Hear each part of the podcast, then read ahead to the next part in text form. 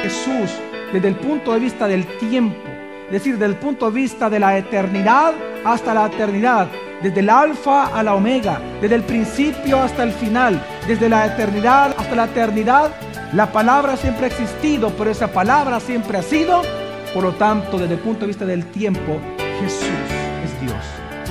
Bienvenido a Gracia y Verdad, un espacio donde aprenderemos sobre la palabra de Dios a través de las prédicas del pastor Javier Domínguez, pastor general de la iglesia Gracia sobre Gracia.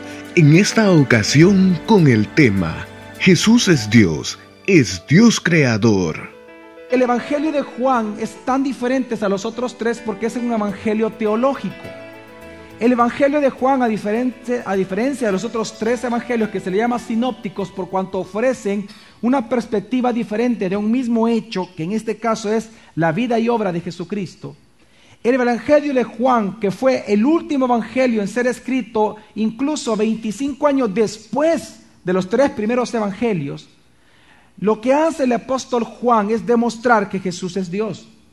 De hecho, el Evangelio de Juan es el único Evangelio que tiene por escrito la razón por la cual existe, la razón por la cual Juan lo escribió.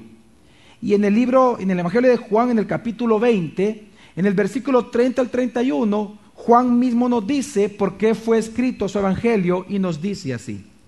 Y muchas otras señales hizo también Jesús en presencia de sus discípulos, que no están escritas en este libro, pero estas se han escrito para que creáis que Jesús es el Cristo, el Hijo de Dios, y para que al creer tengáis vida en su nombre. Debemos de recordar de que Juan fue uno de los discípulos que más tiempo estuvo con Jesús en el sentido que él fue el primer discípulo que Jesús llamó.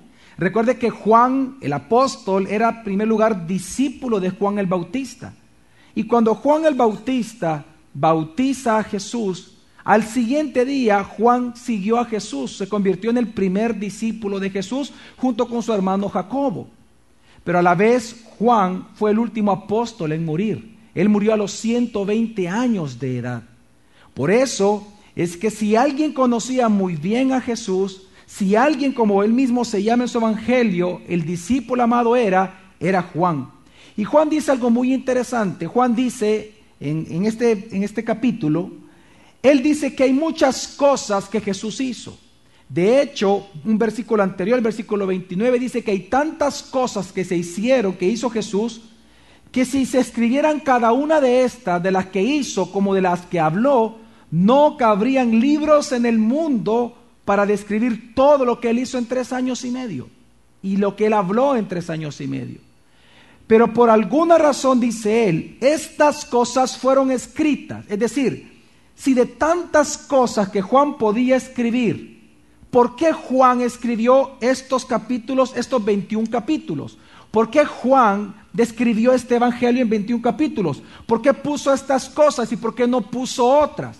Y él mismo dice que si estas cosas, si estos 21 capítulos se escribieron, fueron con un solo objetivo, para que todos pudieran creer que Jesús es el Cristo y para que creyendo que Él es Dios, tengamos vida en su nombre. Amén. Es decir, el propósito del apóstol Juan eh, al escribir el Evangelio es precisamente defender la deidad de Jesús y no era nuevo para Juan defender. De hecho, a Juan se le conoce como el apóstol apologeta. Porque si alguien defendió la deidad de Jesús en el tiempo de él, precisamente fue el apóstol Juan. Recuerde que cinco o seis años antes, él escribió sus tres primeras cartas. Luego vino el Apocalipsis y luego escribe el Evangelio.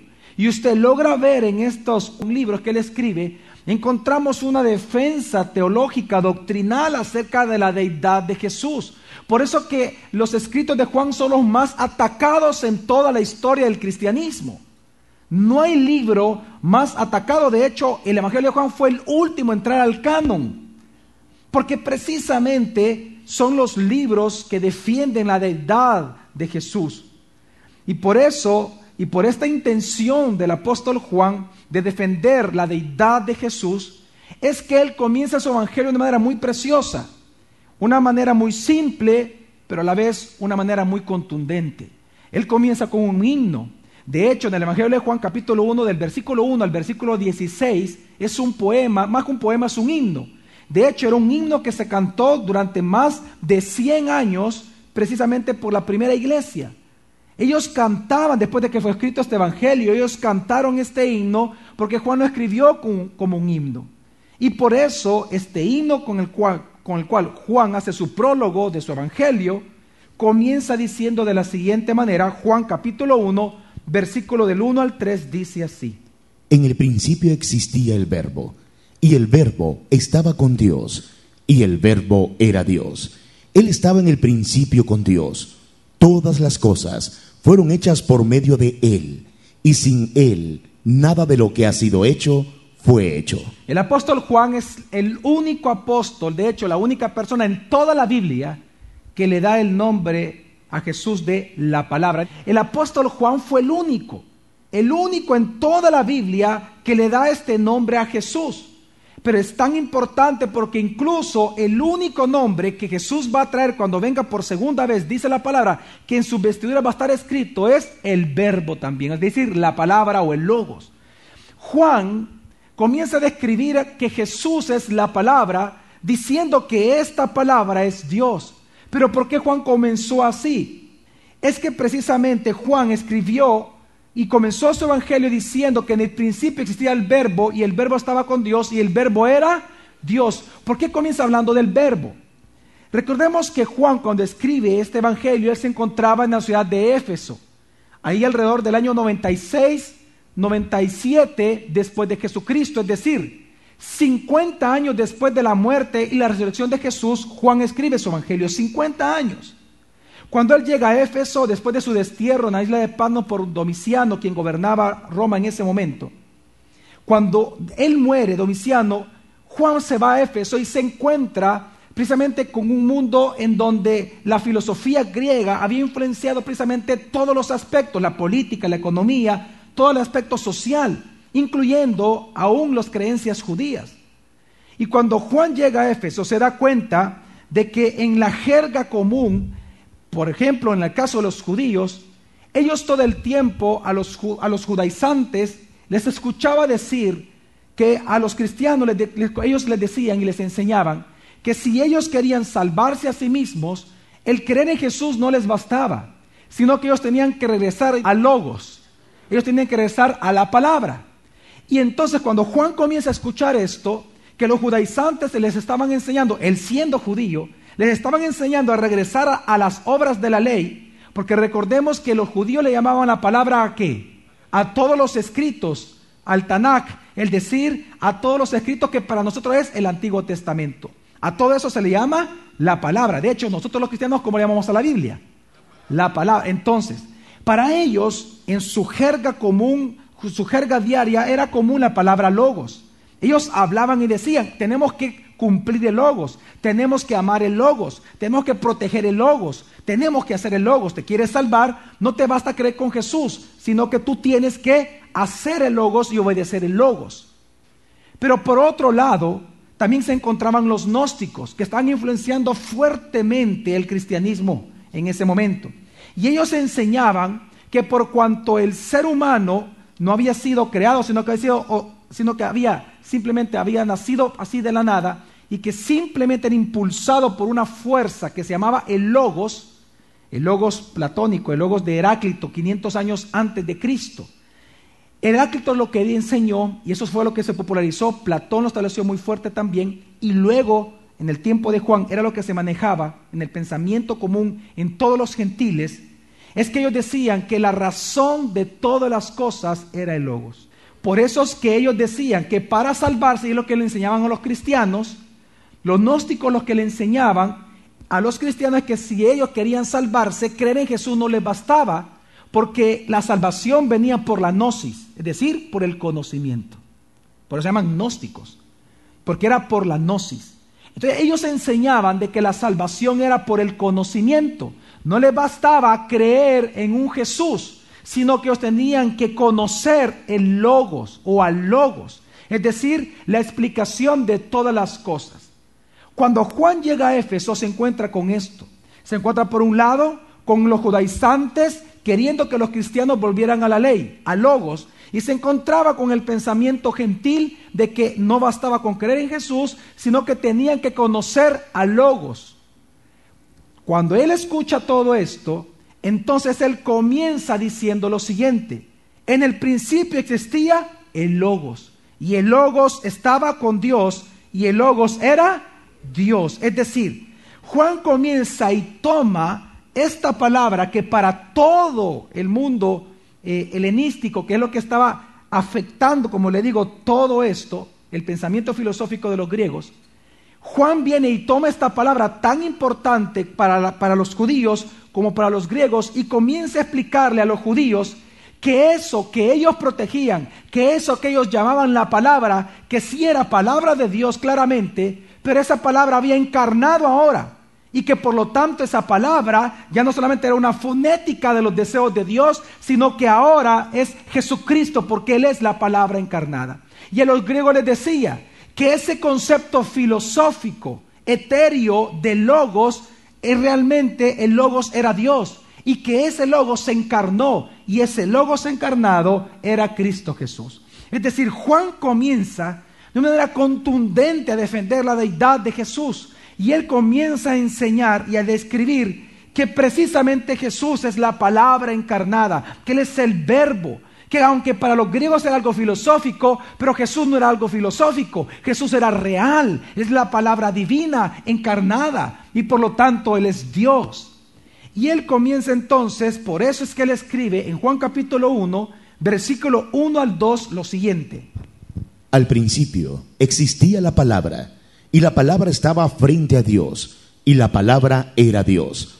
Ella existía al principio junto a Dios. Y lo que estaba diciendo aquí el apóstol Juan es que Juan le comienza a demostrar que Jesús, desde el punto de vista del tiempo, es decir, desde el punto de vista de la eternidad hasta la eternidad, desde el alfa a la omega, desde el principio hasta el final, desde la eternidad hasta la eternidad, la palabra siempre ha existido, pero esa palabra siempre ha sido, por lo tanto, desde el punto de vista del tiempo, Jesús es Dios. Y es lo que comienza Juan a establecer. Desde, la perspectiva del tiempo, que perfectamente lo entendían, es Jesús es Dios, por cuanto si la palabra es lo que siempre ha existido, si lo que los griegos decían que el logos era lo que siempre ha existido y lo que motivó todas las cosas, y si los judíos decían que la palabra era lo que había provocado todas las cosas, entonces Juan comenzó diciendo, ok, pues quiero que entiendan que esa palabra es verdadera, esa palabra no es filosófica, esa palabra es Dios y esa palabra encarnó en Jesucristo. Y por lo tanto Jesús es Dios. Entonces, lo que está diciendo Juan, que del punto de vista del tiempo Jesús es Dios, pero cuando él comienza y él continúa con este himno, es interesante porque no solamente desde el punto de vista del tiempo él dice que Jesús es Dios, sino que él procede a demostrar una vez más que Jesús es Dios, pero desde otra perspectiva en el versículo 3, ya no del tiempo, sino de un concepto muy interesante que todos manejaban en su tiempo y era con respecto a la creación.